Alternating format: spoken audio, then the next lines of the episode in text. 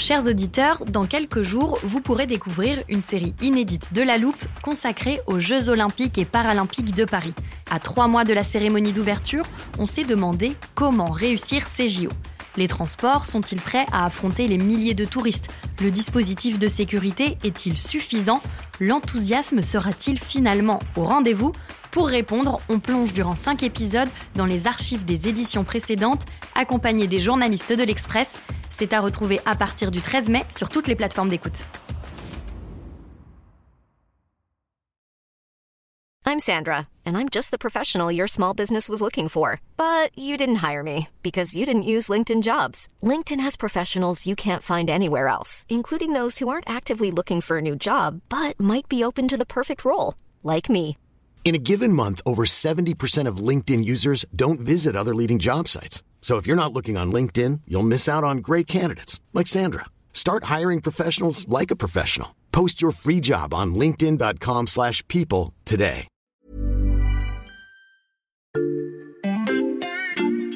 Cette semaine, La Loupe vous propose de découvrir ou redécouvrir notre série réalisée à l'occasion des 70 ans de l'Express. Des décennies durant lesquelles l'histoire du magazine raconte celle de la France et du monde.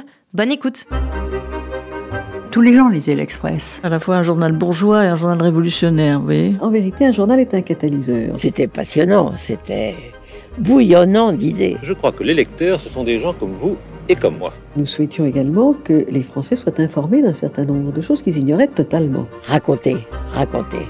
Je suis Xavier Yvon et dans ce podcast, je vous plonge dans 70 ans d'histoire et de journalisme, prologue dans la bibliothèque de l'Express. Je suis en train de traverser la rédaction de l'Express pour aller dans un lieu un peu particulier que je voudrais vous faire découvrir. Alors là, je vois des collègues très studieux, absorbés dans l'écriture de leur article. Salut Xavier. Salut Céline. Certains sont au téléphone. Je passe devant les unes marquantes du journal affichées sur les murs, et il y en a eu, car cette année, l'Express célèbre ses 70 ans d'existence. Et c'est pour préparer une série de podcasts qui retrace cette histoire très riche que je voulais me rendre ici. Tu es prêt Xavier? On a avec nous quelqu'un qui connaît le magazine mieux que personne. Je vous présente Anne Marion, qui est documentaliste ici depuis plus de 20 ans. Bonjour à tous, je suis ravie d'être avec vous. Viens, entre Xavier. Merci Anne. Et, et là, on est où exactement? Ici, nous sommes dans la salle des archives de l'Express. Mhm. On est un peu à l'écart du tumulte de la rédaction. On se trouve dans un espace assez calme où règne un peu une ambiance de bibliothèque. Tu trouves pas? Oui, c'est vrai. Tu peux nous décrire ce qu'on y trouve? Oui, alors sur ce mur à droite, on trouve de grandes étagères Mhm. où sont rangées toutes les archives papier du magazine. Elles sont réunies dans des reliures en cuir. Mhm. Il y a plusieurs livres par année. Je vais sortir le tout premier. Regarde ce papier jauni. Mhm. L'histoire de l'Express, Xavier, elle commence là, le 16 mai 1953. Le 16 mai 1953. Attends, je lis les gros titres pour ceux qui nous écoutent. Le sens des grèves, mécanique de la diplomatie russe. On pourrait réécrire des papiers sur les mêmes thèmes aujourd'hui. Oui, tout à fait. Et on trouve aussi la mention d'une interview avec Pierre Mendès France. C'est un personnage très important à la création de l'Express. Tu sais, les fondateurs étaient jeunes, ambitieux et engagés. Hmm. Jean-Jacques Savant-Schreiber était éditorialiste au Monde, il avait 29 ans, et Françoise Giroud en avait 36. Elle dirigeait la rédaction d'un nouveau magazine très en vogue à l'époque, le magazine Elle. Quand ils fondent l'Express, ils le revendiquent, c'est pour porter Pierre Mendès France au pouvoir. Hmm. C'est donc logique qu'il lui ait fait une place importante dans ce tout premier numéro. Anne, les premiers livres reliés sont de couleur grise et après il y en a des bleus, des jaunes. On dirait que le changement a eu lieu en 1964. Oui, c'est ça, en 1964. L'Express devient un news magazine. C'est le premier news magazine français. Mhm. Jean-Jacques Savant-Schreiber et Françoise Giroud veulent moderniser l'Express. Donc c'est fini le papier journal, on passe au format magazine. C'est un format très en vogue dans les pays anglo-saxons, Mhm. mais c'est assez novateur pour la France. Et dans les kiosques, l'Express était reconnaissable à son grand bandeau orange. Là, tu vois, je peux te sortir un numéro si tu veux. Oui, alors j'ai une idée. Euh, par exemple, au-dessus de mon bureau, il y a une une qui doit dater de 1974 avec un énorme portrait de Simone Veil dessus. Oui, je vois très bien. On est à l'automne 1974, en novembre plus précisément, Mhm. juste avant la présentation de la loi à l'Assemblée. Tu vois de quel discours je veux parler? Aucune femme ne recourt de gaieté de cœur à l'avortement, c'est bien ça? Oui, c'est exactement ça. Eh bien, cette une, elle sort à la veille du discours. Mhm. C'est un message très fort. L'Express se positionne très clairement en faveur de cette loi pour la légalisation de l'IVG. C'est très avant-gardiste à l'époque. À l'intérieur, tu vois, on trouve un article qui est signé par Michel Cotta et Catherine Ney. Ces deux jeunes journalistes, elles sont du service politique, Mhm. c'est un peu les têtes d'affiche du magazine. Dans ces années-là, c'est vraiment une une historique. Bon, ça c'est pour les étagères avec euh, tous les anciens numéros, mais derrière nous, Anne, il y a un autre meuble, euh, laisse-moi le décrire pour nos auditeurs, c'est une énorme armoire en métal gris avec des tout petits tiroirs rectangulaires. Qu'est-ce qu'il y a dedans? Alors ça, ce sont les Cardex. Des Cardex. Ils interpellent tous les visiteurs qui passent par ici. Mhm. C'est le cœur du patrimoine de l'Express des origines.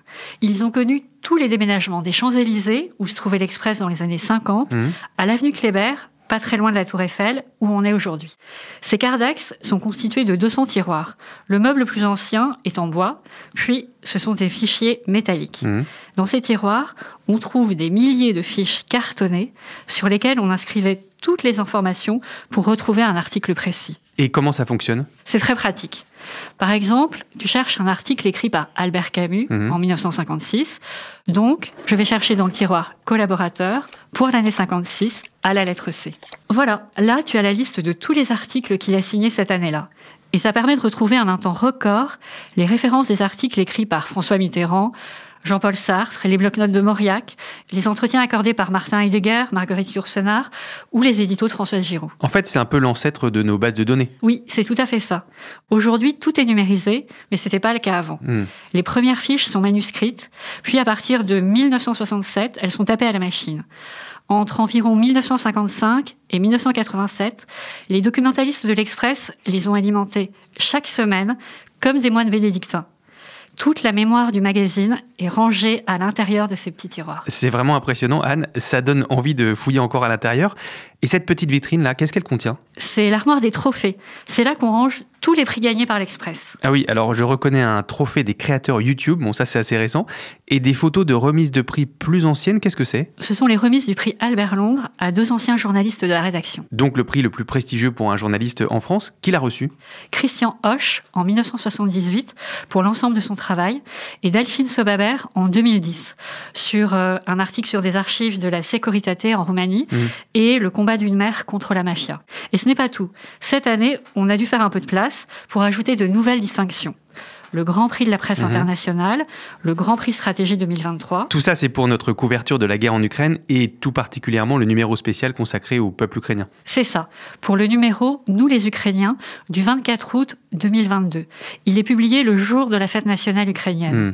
C'est encore un peu récent, mais ça restera sûrement un numéro historique lui aussi.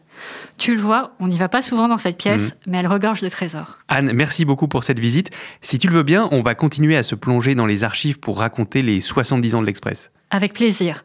On revient quand tu veux. Dans les quatre épisodes suivants de cette série, nous allons revisiter sept décennies de journalisme avec des grands témoins de la vie du journal d'hier et d'aujourd'hui. À l'Express, on, on faisait vraiment du journalisme. C'était tellement différent. C'était une idée de presse formidable quand même. On veut nous faire taire, mais vous n'y parviendrez pas et nous vous condamnons à la vérité perpétuelle. On avait arrêté les rotatifs parce qu'il fallait tout refaire. Il fallait refaire le dossier de une. Allez, venez, on va écouter l'histoire de l'Express d'un peu plus près.